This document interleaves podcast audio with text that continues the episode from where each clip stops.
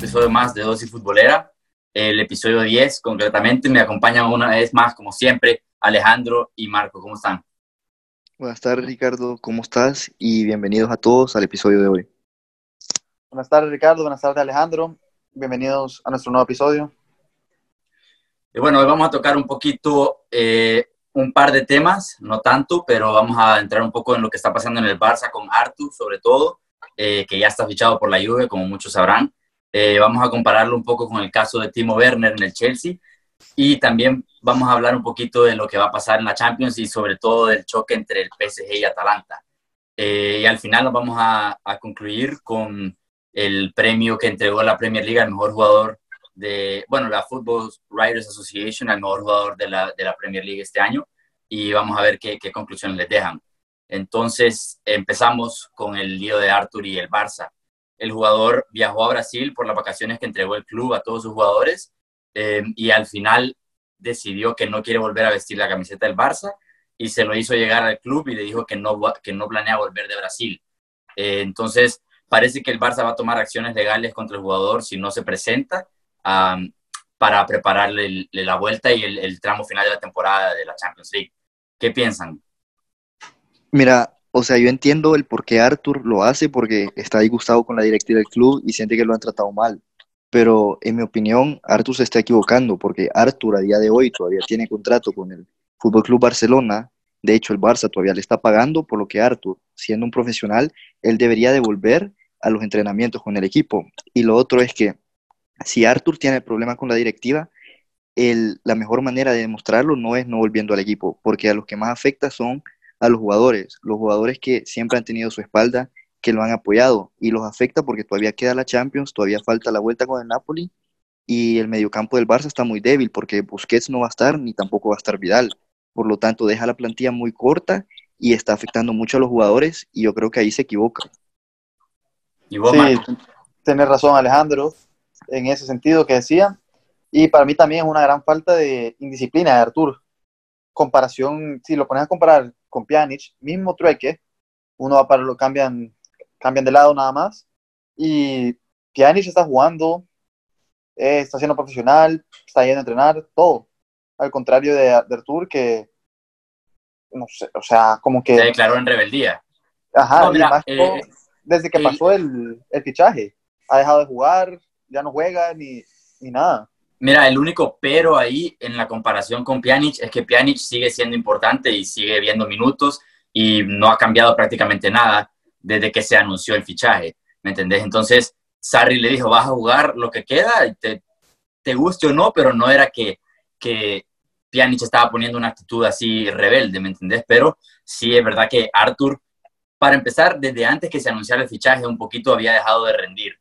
¿Me entendés? No, no, sobre todo físicamente no estaba, no estaba a tope y no llegaba a jugar 80, 90 minutos todos los partidos, que era lo que, lo que se quería de él, idealmente, porque es un jugador que cuando está en su mejor nivel aporta muchísimo, evidentemente, ¿no? Eh, para mí eh, también tiene mucho que ver el aspecto mental del jugador, dejando fuera que si le, le vendieron o, o, no, o que si está, es parte del treque o que si ya está fichado, ¿me entendés? Porque siento que el jugador está mal asesorado y, y, no tiene un entorno saludable, de manera que el año pasado, si te, si te pones a pensar, el año pasado Arthur era Xavi, era el, el, el siguiente Xavi, el nuevo Xavi, y, y, y, si tú lo ves jugando, el estilo es muy parecido. Entonces, guardando las distancias, la, compara la comparación era, no era descabellada, ¿me entendés? Entonces, ¿cómo pasas de ser eso y ser el futuro del Barça en tu primer año a que te que te vendan así solo por tener que hacer caja, ¿me entendés? Entonces, para mí también tiene mucho que ver con, con el chip y Arthur en ese sentido no, no está. Sí, sí. Sí, yo, soy, yo estoy de acuerdo con vos que está muy mal asesorado porque, como, como, te mencionaba antes, a los que más está afectando es a los jugadores e incluso a los aficionados. Yo creería que si él quisiera afectar a Bartomeu, que, que es quien lo ha vendido, él lo pudo haber hecho de otras maneras. Por ejemplo, eh, el 2000, en el 2021 van a ser elecciones presidenciales Bartomeu va a ir como candidato, por lo que si Arthur saliera diciendo unas palabras o no apoyando a Bartomeu, creando polémica, lo pudiera afectar en esas elecciones. Entonces yo creo que está mal asesorado y pudo haber hecho las cosas mejor. Sí, Artur Tuvo, tuvo que haber cambiado él muchas cosas, y, pero siempre se le ha visto, o sea, él siempre ha sido, esta temporada ha estado envuelto en un montón de problemas de indisciplina con el, en el equipo, de lesiones, de salidas, la manera en la que se recuperaba, que por, hacer, por salir algo no se tenía que recuperar bien, entonces no podía jugar.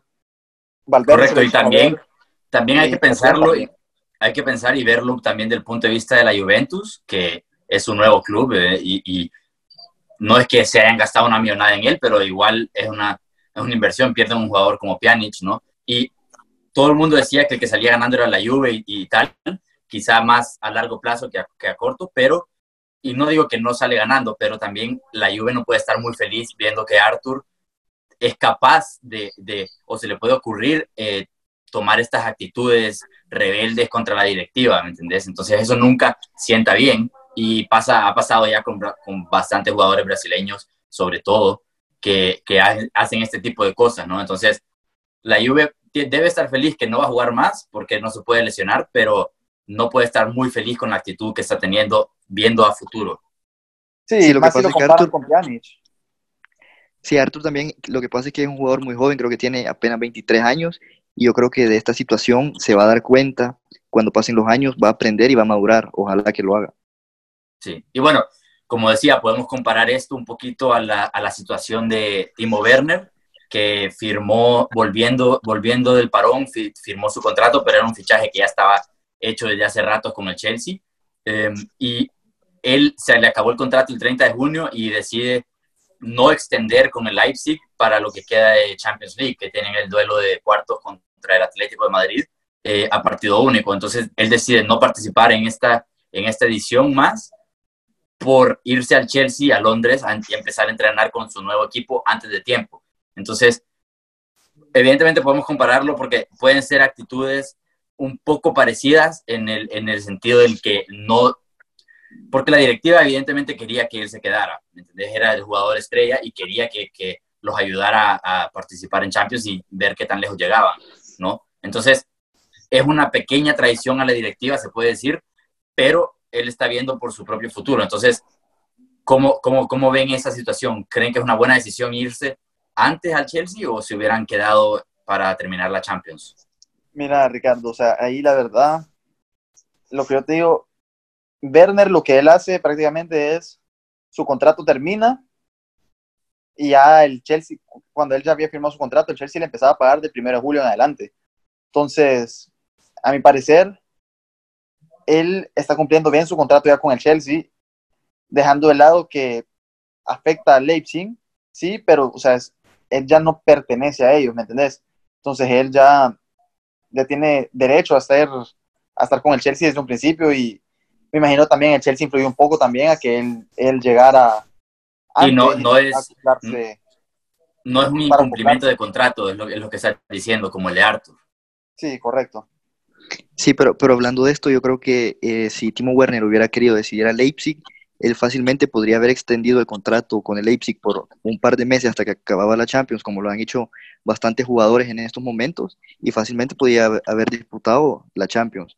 Entonces, por esto yo creo que Timo Werner está siendo un poco egoísta, porque él tenía dos escenarios diferentes. O se quedaba en el Leipzig y jugaba los cuartos de final de la Champions contra Atlético de Madrid. Y hay que recordar que Leipzig no es uno de los más grandes de Europa. Leipzig no llega todas las temporadas a cuartos de Champions, en una Champions donde es a partido único y donde todo puede pasar. Por lo que si, si el Leipzig llegara a ser historia, sería esta temporada. Mientras que el otro escenario era irse al Chelsea a empezar a pelear por la titularidad del 9 y eso fue lo que decidió, o sea, al final del día pensó más en él que en el equipo, que es el Leipzig. Mira, y también eh, se puede hacer el caso que él lo que está haciendo es intentar asegurar su titularidad el próximo curso, ¿no? Pero para mí, en mi opinión, se puede asegurar la titularidad también haciendo un papel muy bueno en Champions, ¿me entendés? El Chelsea ya, ya aseguró Champions para el otro año, que capaz le interesa ver cómo rinde en esa competición, contra un equipo tan grande como el Atlético de Madrid, ¿me entendés? Entonces, yo creo que él podría haberse quedado. Yo, si hubiera sido él, como dice Alejandro, estoy de acuerdo y me, y me quedo, me quedaba para terminar esa, esa, ese tramo de Champions, ese choque contra el Atlético que a todo jugador le gusta disputar un partido como ese. La verdad es que no, no termino de entender la decisión tan precipitada de Werner. Sí, ahí será algo que ellos tenían, tal vez un preacuerdo hablado ya entre ellos antes que firmara, que esto iba a pasar. Quizá, eh, eh, eh, no correcto, eso pudo, haber sido una, una, cláusula, no se sabe, la verdad. Y además que también la buena noticia es que no, no hay riesgo de que se lesione, por lo menos en un partido, ¿entendés? Si acaso en un entrenamiento con el Chelsea, pero ya es culpa del Chelsea y no es del, del jugador ni el, el, Leipzig, ¿no? Entonces... Y más, más cuando te das cuenta que ahorita los nueve que tiene el Chelsea son Tammy Abrams y Olivier Giroud, que ha acabado muy bien la temporada. Yo creo que no es necesario para Timo Werner unirse antes en el equipo para llegar a ser titular. O sea, anotó 25 goles en la Bundesliga, ha jugado en un nivel increíble. Yo creo que va a ser titular en el primer partido. Sí, eso sí, pero también acuérdate que hay que acoplarse al, a cómo juega tu nuevo entrenador, tu nuevo equipo, los jugadores que tienes alrededor. Entonces también Mira, yo creo que afecta yo creo, ah, eh, ayer creo que el Chelsea publicó una entrevista del jugador, su primera entrevista, y eh, eh, Werner sale diciendo que Lampard fue un factor importantísimo, en la, más bien el más importante para que fichara, y decía que Lampard le, le, le, exponía su estilo y cómo sentía que Werner encajaba en ese estilo y en qué, en qué posiciones lo veía jugando y cómo podía aportar él. Entonces, siento que eso de, sí tienes, razón, Marco, porque al final, más que todo, adaptarse a la liga quizá, pero a la idea del entrenador siento que no va a tener mucho problema, ¿no? Queda por verse, pero siento que no, no, no se le va a dificultar eso. y antes, una pregunta, antes de pasar al siguiente tema. Eh, bueno, Alejandro mencionó que ahora los delanteros del Chelsea, porque evidentemente Batshuayi va a salir, está descartadísimo. Eh, de momento, los con los que cuenta Lampard son, son Werner, Olivier Giroud y Tammy Abraham. Entonces, evidentemente por edad, Abraham es la mejor opción, pero también necesita un jugador con experiencia, porque Werner, primero, no tiene experiencia en esta liga y es bastante joven también. Entonces, retenés a Giroud, o sea, acaba de renovar, pero ¿qué tan importante va a ser Giroud esta temporada? Mira, nos hemos dado cuenta desde esta temporada en sí, desde el principio de temporada, Giroud iba a salir en enero era lo más probable que iba a salir en enero. Él no jugó, jugó creo un partido, desde uno, máximo dos partidos desde agosto a diciembre, enero. En enero, Lampard, después de enero, se lesiona a Tammy Abraham y Lampard logra convencer a Giroud de no irse. Ha sido, y desde entonces él ha sido una pieza importantísima para el equipo. Me parece a mí que él, eso de que Lampard lo logró convencer y que él ya sabe que él ya está, ya tiene más edad, no va a tener, que sus minutos van a ser, ahorita con esos nuevos fichajes, sus minutos van a ser menos de los que tiene, de los que ha tenido esa temporada. Pero su profesionalismo y la manera que él quiere ayudar al equipo, siento yo que es lo que va a ayudar a que él entienda su nueva posición y que pueda aceptar un rol más de, de segundo o tercer delantero detrás de Werner e incluso a veces de Tammy Abraham como que ya, ya solo quedarse más en copa. Sí. Yo, yo, estoy de acuerdo con Marco, yo creo que Giroud va a ser el complemento perfecto para Timo Werner, porque como él habla, Giroud siempre ha sido muy profesional, nunca ha causado muchas polémicas, nunca se ha quejado de los minutos que recibe, y vos lo puedes meter en un partido y te lo puedes resolver.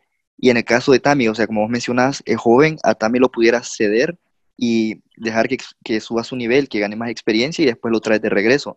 Entonces yo creo que el Chelsea hace hace lo correcto reteniendo a Giroud y vamos a ver qué pasa con Tami. Mira, yo estoy de acuerdo con lo que dicen los dos y con lo que dice Alejandro, excepto con lo de ceder a Tami, porque ya tuvo una sesión en el Aston Villa, eh, fue responsable de que el Aston Villa esté en, estuviera en Premier League este año, eh, y muy responsable, la verdad, junto a Grealish fueron los mejores dos probablemente desde esa temporada en la Championship. Y este año, aunque no parezca quizá, porque casi toda, la mayoría de sus goles fueron en sus primeros meses, pero hizo 15 goles en la Premier League, hizo 17 goles en, esa temporada. Y, y, eso al final son números de un delantero importante, más que Giroud, más, en números más que Giroud. Eh, Giroud aportó en un tramo importantísimo de la temporada que no se lo puede quitar nadie, ¿no? Entonces, yo creo que no lo va a ceder, aunque pudiera ser una buena opción, quizás no creo que lo haga. Entonces, Giroud va a tener que verse con cada vez menos minutos, ¿me entendés? Y ya, ya estuvo así esta temporada, no, no reclamó nunca y siguió, siguió entrenando fuerte, siguió jugando y aprovechando oportunidades y al final le, le, le, le devolvió, le compensó eso, ¿no? Pero yo creo que le va a tocar aguantarse otra temporada así. Sí, yo creo que esa, ser, esa temporada va a ser Werner, creo que sería el titular, el nueve titular, con Tammy Abraham de, de, backup, de cambio, y ya el tercer, el tercer delantero en el equipo, imagínate se lesiona uno, se lesiona los dos, siempre tenés a Giroud ahí que va a estar dispuesto a dar todo por el equipo y siempre con un profesionalismo increíble. Mira, también hay que tomar en cuenta que en la temporada hay lesiones y también hay que tomar en cuenta que el Chelsea cuenta con muchos jugadores que son polivalentes, ¿no? Así como hemos visto a Mount como interior y también como jugando de 10 a veces y también jugando cayendo a banda.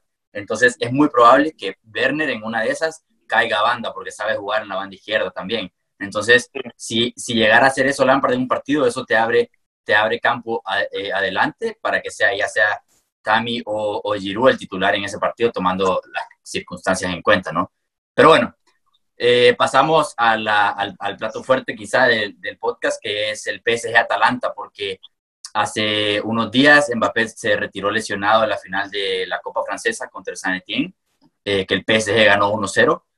Y también se le suma la baja, se, se dice que, que, va a ser, estar de baja aproximadamente 16 días, 18 días, y eso, eso significa que no llegaba al partido ya contra el Atalanta en la Champions League y quizá llegaría a una hipotética semifinal si el PSG supera la ronda, ¿no? Entonces, eh, a eso tenemos que sumarle la, la, la, baja de Ángel Di María, que está suspendido, y la baja de Munier, que fichó por el Dortmund en un caso similar al de Werner, que se le acabó el contrato.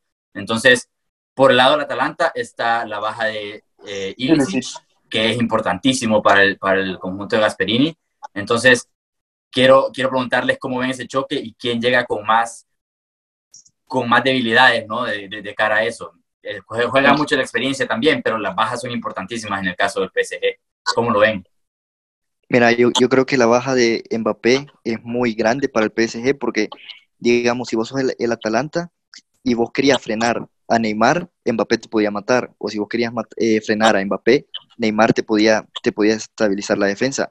Pero en este caso te puedes enfocar solo en un jugador, que sería Neymar, que es el máximo creador del equipo. Entonces yo creo que el, el PSG sufre muchísimo en esta baja, pero aún así, sin Mbappé, yo creería que el PSG tiene demasiado talento y debería de avanzar, aunque sí creo que le va a costar mucho porque creo que los 45 minutos lo va a sufrir porque va a llegar fuera de ritmo, se va a ver superado en la primera mitad, pero yo creo que al final del día el conjunto francés va a avanzar.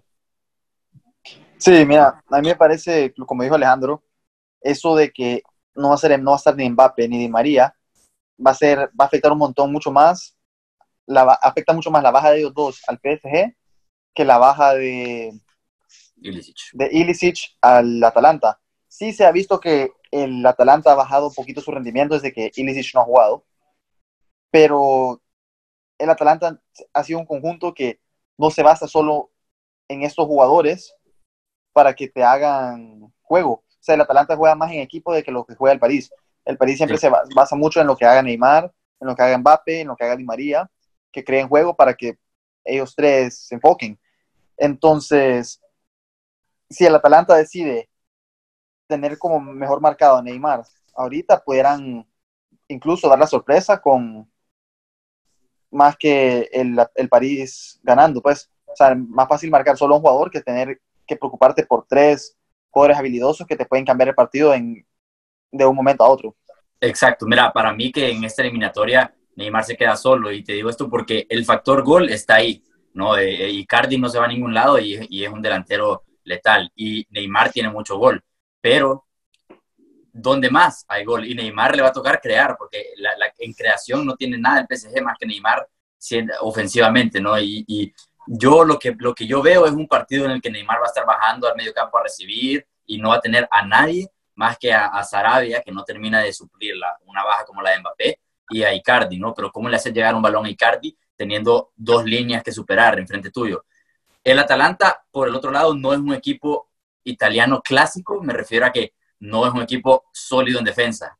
¿no? Le hacen, le hacen dos goles o tres goles a veces en, distintos partidos y esto puede ser una ventaja para el PSG si logran, si logran armar un esquema en el que no se note tanto la baja o no pese tanto la baja de Mbappé y sobre todo la de Di María, porque era el, el que estaba dando ese, ese último pase en, el PSG esto, esta temporada, ¿no? Entonces, yo, yo, la verdad, me quedo con una sorpresa en cuartos de final y, con que el Atalanta se meta en las semis por primera vez. Eh, ahora, dice, ahora diciendo todo esto, me parece que este es el escenario perfecto para Neymar para demostrar que él es de los tres mejores del mundo. Él siempre ha dicho que uno de sus objetivos ha sido ganar un balón de oro y ahorita tiene la oportunidad perfecta. Mbappé está lesionado, toda la presión está sobre él. Él tiene que demostrar que él puede llevar un equipo él solo a una final de Champions y tal vez aspirar eh, en el futuro a ganar un balón de oro. Pero yo creo que si el PSG se queda contra el Atalanta sería un fracaso para Neymar y para el PSG. Yo estoy en desacuerdo en que sería un fracaso o quizá fracaso tal vez, pero una, una catástrofe no, porque las bajas son importantísimas, ¿me entendés? Es como que, como te, como que en la final del 2009 del Barça a Messi le hubiera quitado a Enrío a Eto'o y, le hubiera quitado a Xavi o a Iniesta atrás, ¿me entendés? Son jugadores fundamentales. Quién sabe si Busquets era capaz de ponerle ese balón a la, cabeza eh, contra, contra el United en ese último, en ese último tramo del partido, ¿no? Entonces, no, no te digo que no, pero yo veo difícil que calificarlo como un, fracaso. Pero sí, tenés razón en el sentido de que le llegó la hora a Neymar y, y, y tiene que echarse el equipo al hombro y, en, vez de, en vez de reclamar y demostrar que tiene los galones para guiar a un equipo él solo. Porque en, en octavos de final también le tocó duro contra el Dortmund y respondió, marcó para, para que remontara el PSG en París y al final hizo un partidazo y terminó metiendo al PSG en, cuartos. Entonces ahora le viene otra vez la hora de la verdad y como va a ser en cada ronda, si no logra participar en Mbappé tampoco, eh, para demostrar que, que merece estar en, un podio del balón de oro, por ejemplo. Para mí no, es no fuera tanto fracaso de Neymar, sino fuera más fracaso del París y del proyecto del París. Del proyecto. mucho también tiene que ver la baja y la mala suerte que han tenido. Pues la temporada pasada se lesiona Neymar, creo. Neymar. No juega Neymar, le remonta el United. También, el Madrid hace dos años. Temporada antes también, Neymar se les vuelve a lesionar pierden con el Madrid. Antes de eso, el, partido contra el Barcelona, que ganan 4-0 y les terminan remontando 6-1 en Camp Nou, con un poquito, de, un poquito de ayuda del árbitro, digamos. Sí. Pero siempre, siempre hay algo que le, que le ha afectado al, al París. Y siento que ahorita, esta temporada, más que el juego, es a un partido.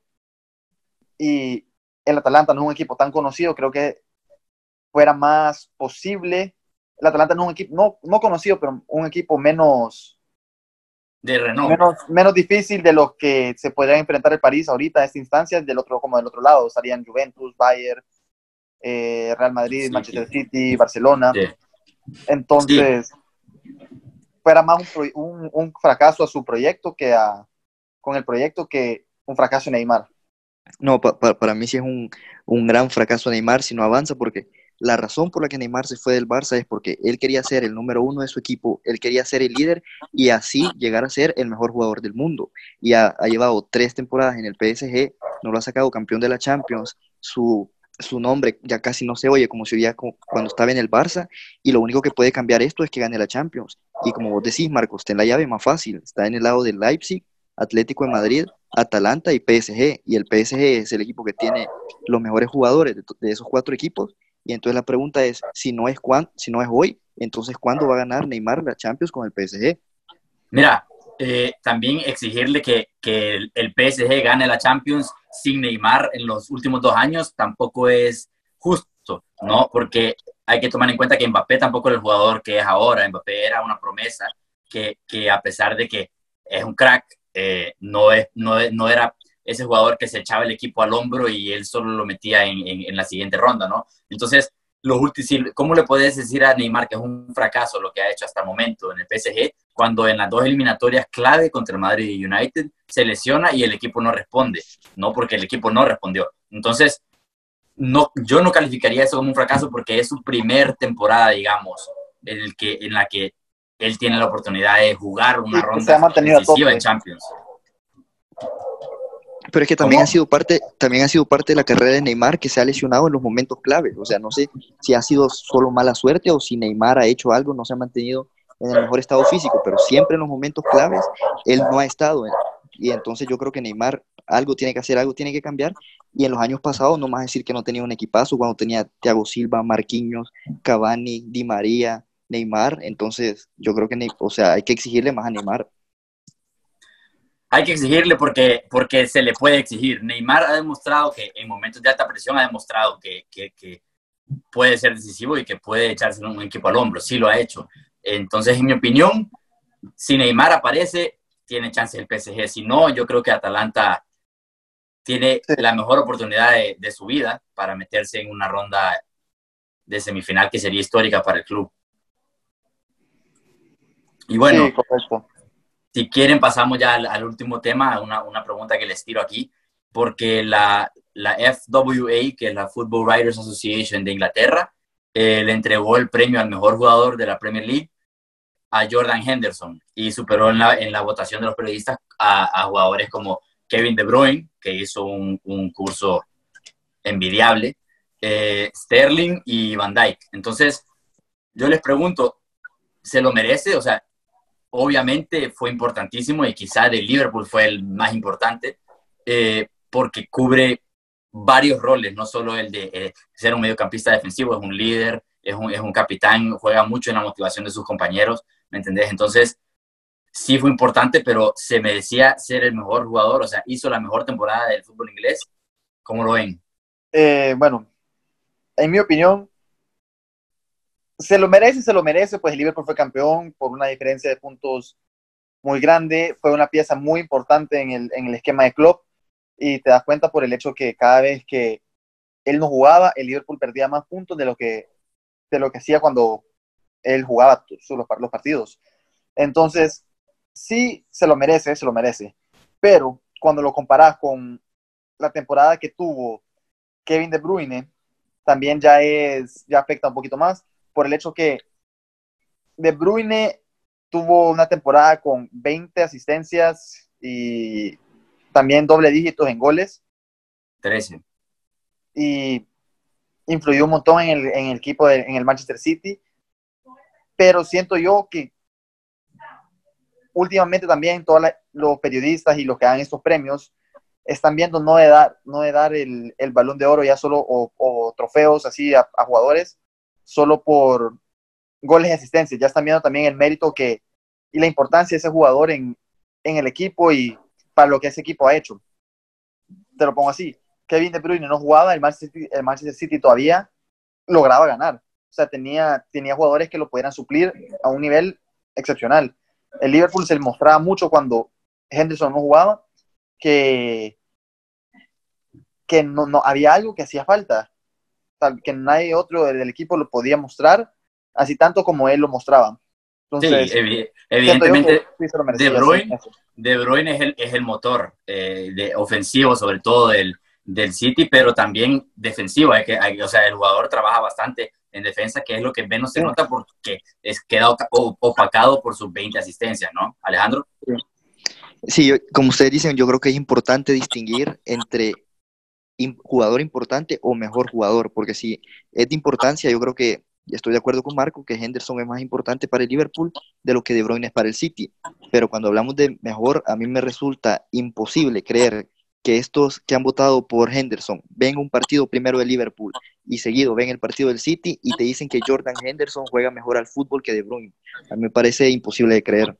Imposible. Y, y, en, eso, si lo ponemos así, no, es totalmente imposible que, piensen que De Bruyne está por debajo de Henderson, ¿no? Pero entonces se, se, trata de saber plantear la pregunta. Pero si yo pienso que si tú hablas del mejor jugador, es, es De Bruyne claramente. o sea, 20, asistencias no, no, no, te lo, no te lo hace cualquiera, ¿no? Solo Henry lo hizo y, y, en España solo Messi, ¿me entendés? Entonces, eh, y además hay que agregar que no es primera vez que lo hace en la Bundesliga, lo, lo hizo con el Wolfsburgo, con el Wolfsburgo, no con el Bayern Múnich ni con el Dortmund, ¿no? Entonces, es un jugador especial y, y es el mejor jugador. Entonces, como te digo, se trata de plantear la, la, pregunta bien, porque, por ejemplo, el año pasado en Italia, eh, Cristiano queda como mejor jugador, a pesar de que hace 20, entre 20 y 22 goles, creo, no, no, no tengo el dato aquí, pero hace, hace menos goles que un Quagliarella que con 36 años hace 26 goles, ¿no? Entonces,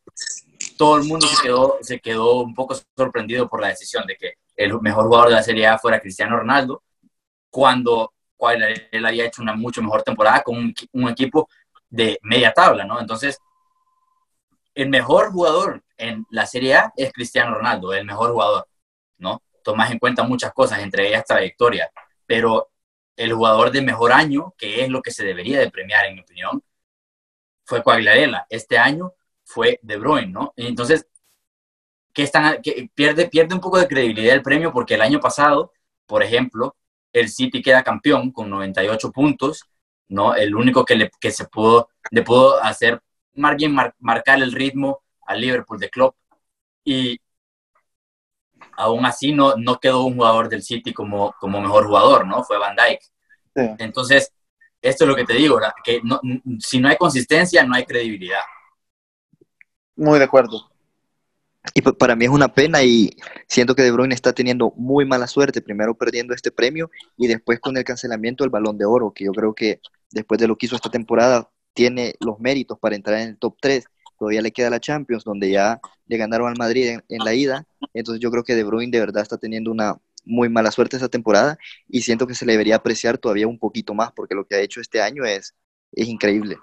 Sí, de acuerdo con eso lo del balón de oro que mencionaste, tienes toda la razón, está teniendo una muy mala suerte, porque quizá era el año que más interesante iba a estar el balón de oro sin, sin, sin la presencia de Cristiano, quizá hasta incluso sin la de Messi, ¿no? Y porque Lewandowski también, otro que está teniendo mala suerte, eh, se vio afectado por la decisión de France Football, ¿no? Pero, y hablando de Lewandowski, pasamos un poco y, y solo mencionar que Immobile ya marcó 35 goles en Serie A y le pasó, entonces Lewandowski no va a ser bota de oro, pero Inmóviles sí lo va a hacer, a menos que Cristiano se saque un partido de cinco goles en la última jornada, ¿no? Pero... Y que Inmóviles no marque. tremendo, y que Inmóviles no marque, que parece ser imposible estos días. Tremenda la temporada de Inmóviles, hay que decir, con un equipo como la Lazio, que no es una potencia italiana. Este año han tenido un muy buen año y van a estar en la Champions el siguiente año después de 13 años. Vamos a ver cómo le va, pero Inmóviles parece que encontró su lugar en el mundo porque pasó por varios periodos y varias, varios equipos en los que no encajó, entre ellos el Dortmund, por ejemplo, con el que empezó bien y luego se, se, hundió, el Sevilla incluso, entonces te pone a pensar cómo un jugador de tanta calidad no ha pegado en equipos así, pero en la Lazio encontró, encontró su sitio y, y con, la, con el equipo de Inzaghi ha, ha destacado enormemente.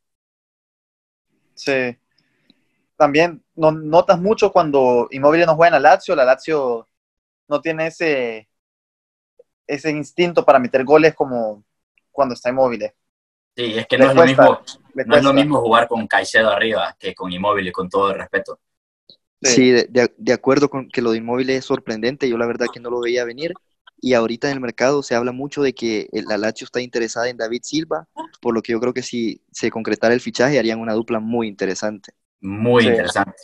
Y en Champions, que es lo importante, porque se hablaba de que el Valencia quería el regreso de David Silva y yo no creo que un jugador que lleva 10 años prácticamente jugando Champions eh, vaya a irse a, un proyecto, por más que le tenga sentimiento, no creo que vaya a irse a un proyecto peor. Sin Europa.